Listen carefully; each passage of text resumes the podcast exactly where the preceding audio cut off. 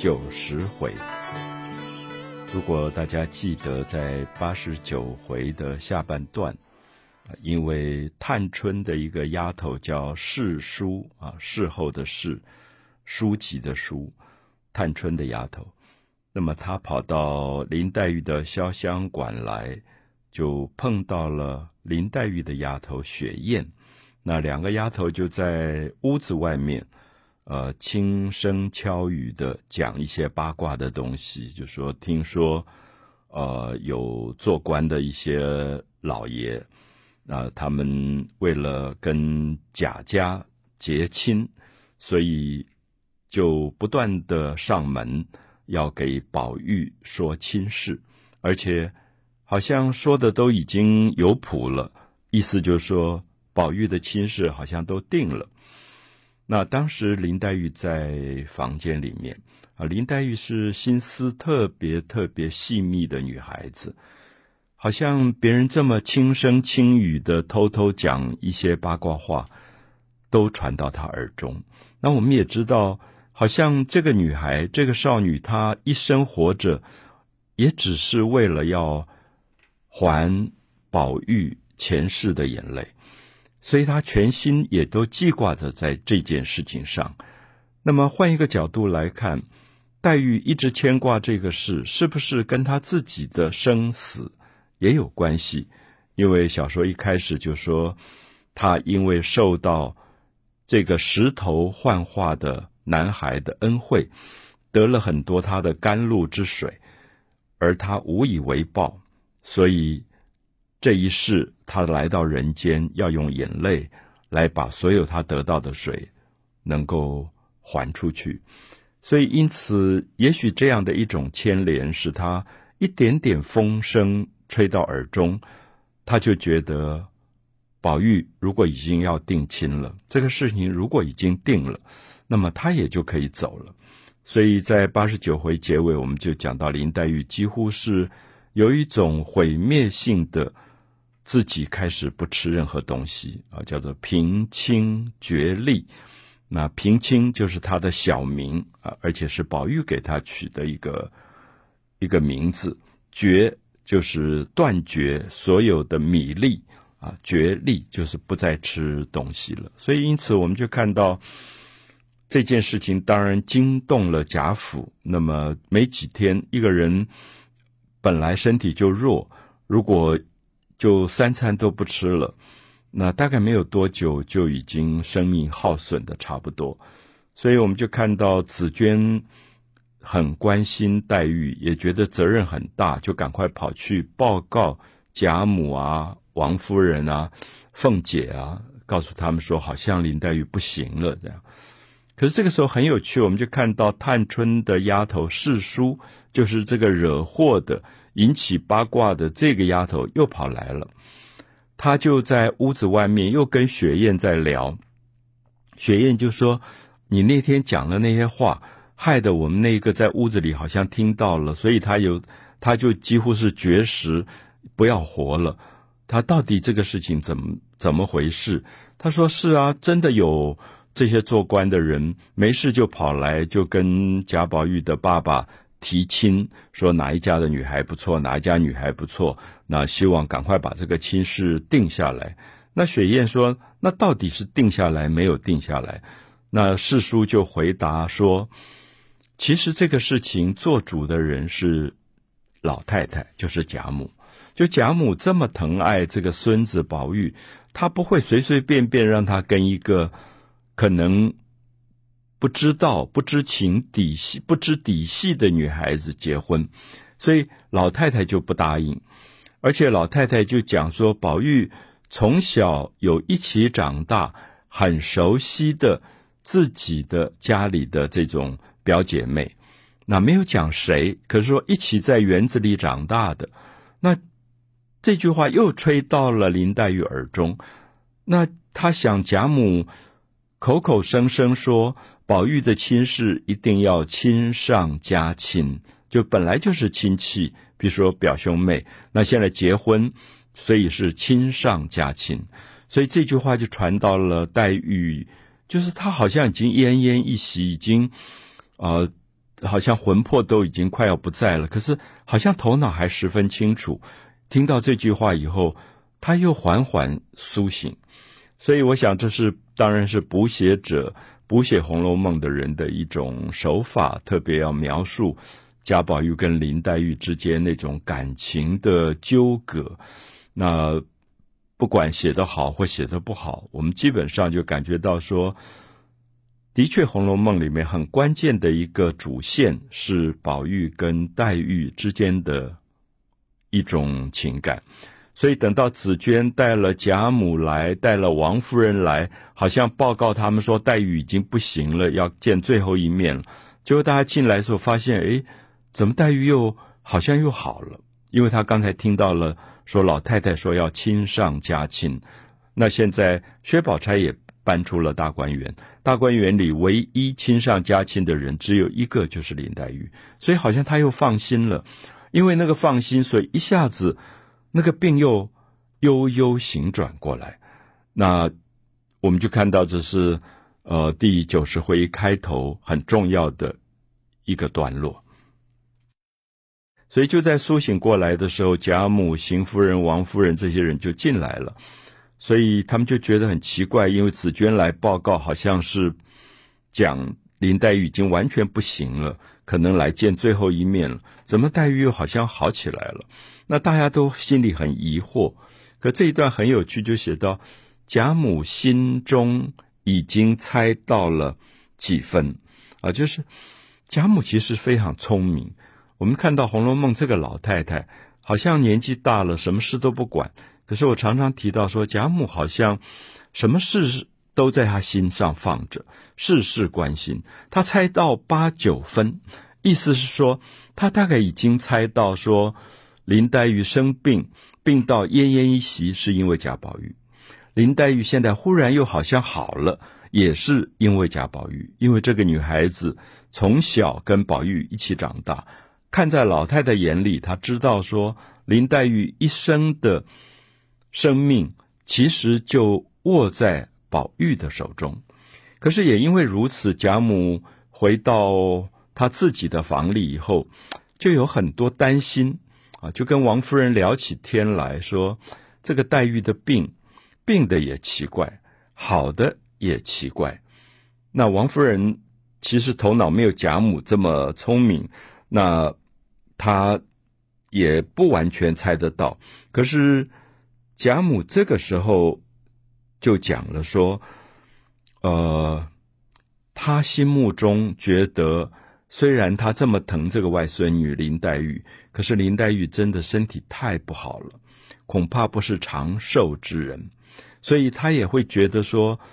好像不适合把林黛玉许配给他最疼爱的孙子宝玉，因为如果把林黛玉嫁给宝玉，而他。寿命不长，又整天生病，对这个孙子也是一个折磨，所以他就跟王夫人讲说，她觉得也许宝玉的亲事最适合的人其实是薛宝钗。好，这个时候就正式透露出来，贾母都改变了。好，我们知道这个事情其实就很清楚，就是影响贾宝玉的婚姻的，基本上都是贾母在做主。那最疼爱林黛玉的也是贾母，可是林黛玉现在因为身体的关系，好像已经被贾母放弃了，所以因此我们也知道他们之间的姻缘大概也就没有机会了。所以贾母好像还特别跟王夫人说，恐怕要尽早赶快把宝玉的婚事办一办，那接下来才能够办林姑娘，就是林黛玉的。这个亲事，那当然他们都是从世俗的看法。那林黛玉只要是宝玉结了婚，她是一定就走了，她不可能还继续活在人间的。好，所以《红楼梦》在九十回交代过这一段之后，下面一段又提到了一个人物，就是邢岫烟。那这个人物，呃，读者可能记得他出场的机会并不多。啊，讲到一个邢夫人家里面的亲戚，那邢夫人本身是大家觉得不怎么上得了台盘的女人，可是邢岫烟是大家很尊敬，家里穷困贫寒，可是非常的有分寸做事，所以曾经她因为穷，就把冬天的衣服当了。后来那个当票被几个少女找到，还帮他把衣服再赎回来。这是前面讲到的邢岫烟的故事。可邢岫烟出场非常少，所以一般读者未必则记得他。可现在我们看到补写者再一次谈到邢岫烟，就是他好像掉了东西，掉了一件红色的袄，一件衣服。然后丫头就跑到外面去问，然后就引起了丫头跟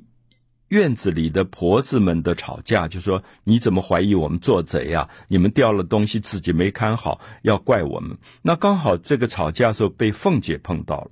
那凤姐很尊敬邢岫烟，所以就特别还找人找她的丫头赶快包了几件衣服来送给邢岫烟，因为知道她穷。做不起新的衣服，那天气转换了以后，可能连御寒的衣服都不够，就包了几件。那邢岫烟抵死不肯收，就觉得说我住在你们家已经够麻烦的，那还要拿这些东西，他就不肯。那后来还是平儿硬跟他说：“这是我们奶奶，就是王熙凤的好意，你如果真的抵死不从，拒绝。”是让人家下不了台的，好，所以这一段又再一次描写了邢岫烟她的这种品格上的高贵。因为邢岫烟已经许配给了一个男男孩子做太太，叫薛科，可是还没有呃正式成婚，所以九十回的下一段就会讲到薛科。薛科是。《红楼梦》里比较晚出场的一个男性角色，我们知道他的堂兄就是薛蟠，大概小说里面最典型的富二代，为非作歹，啊，无恶不作，总是惹事的。而在九十回这一段时间，描述到他因为在酒楼上打死了一个人。那就被抓到监牢去，现在正在审问的过程。而整个审问的过程，在诉讼的过程里面，送钱买通这个所有的审判官，就是薛科在跑腿啊，因为薛蟠妈妈、妹妹薛宝钗。他们都是女人，没有办法出去做这种事，所以就是薛科在料理这个事。也因为薛科料理这个事，而同时薛科因为带着他的妹妹叫薛宝琴进京，要去嫁给一个梅翰林的儿子，所以薛科人品非常的端正，就觉得说妹妹的婚事还没有完成，薛蟠的这个人命官司还没了结，我不能自己在那边大拉拉就办起我的婚事来了，所以我们就知道为什么在九十回中段讲到邢岫烟借住在大观园当中，然后常常受到佣人的欺负，然后没有钱打点赏钱啊小费，常常要被这些佣人念来念去，所以有时候穷到要把衣服拿出去当来去打点这些富贵人家的佣人。我们知道贾府的佣人。恐怕看小费都跟一般家庭不一样，都觉得说好贾家的来的客人，那给小费手气都很大。可邢秀烟真的没有钱，所以这个时候我们就看到薛宝钗跟她的妈妈薛姨妈就在商量说，听说邢岫烟日子过得蛮苦。那甚至衣服被偷了，然后王熙凤去帮助她，那她品格又很端正，还不愿意接受别人的好意，那就觉得很为难，就说其实应该让薛科赶快跟邢岫烟把婚事办了，那办了以后，邢岫烟就可以住到薛家去了，就可以不要寄人篱下，受这些。贫穷的这这些折磨，然后被佣人气，啊！可是大家也没办法，因为知道薛科现在正在忙薛蟠的人命官司的事情，那没有这个时候来办起婚礼的。好，我们就看到薛科这个时候因为忙来忙去，回来他就赶快跟薛姨妈报告这个官司现在如何如何，打点的如何如何，就他们真的是花了银钱，想要买通司法，然后去呃消掉薛蟠的死罪的。那薛科回到房里累了，要睡觉前，忽然就进来一个人，就是宝蟾。我们知道。《红楼梦》里面，薛蟠后来娶了夏金桂，一个很糟糕的女人。夏金桂带了一个丫头，就是宝蟾。那这个时候，因为薛蟠关在监牢里，所以呃，薛科一个人住在他们薛家。那夏金桂是一个。有点不守妇道的一个女人，就觉得丈夫关在监牢里，我年轻年纪轻轻的，呃，貌美如花，然后才新婚，好像在守寡一样。她就跟她的丫头宝馋两个人都不怀好意，就想勾引薛克。那其实《红楼梦》的原作者很少写到这一类的性格的人啊，因为我们知道《红楼梦》的原作者写人的时候总是在写青春的美。一种一清如水的美，那所以我们看到八九十回夏金桂这样的女人跟宝馋这样女人，觉得蛮突兀的，因为有有点不像《红楼梦》前面的女性，而有点像《金瓶梅》里的女性，就是打扮的花枝招展，然后宝馋趁着夜晚就跑到薛科的房里。那么在古代礼教底下，这当然是。有点怪怪的，就说：“哎，我拿了一些水果、点心，还有酒，我我给薛薛科吃。那薛科就吓死了，因为薛科知道说哪里有晚上一个单身的一个女孩子就撞到一个男人房里来，那显然好像有很多的意图。那薛科又是一板正经的，所以宝馋好像挑逗不成，也有一点有一点呃生气。那。”所以我们就看到这里面，从九十回到下一次我们要谈的九十一回，大概都在谈夏金桂跟宝馋如何设计陷害、诱惑薛科。那薛科就有一点像《水浒传》里面描绘的武松，然后被他的嫂嫂潘金莲诱惑的那种关系啊。可是。很奇怪，我觉得如果你熟悉原作者的写法，就觉得这一段怪怪的，因为不太像《红楼梦》原来对于人的品性那种非常亲民的描绘方法。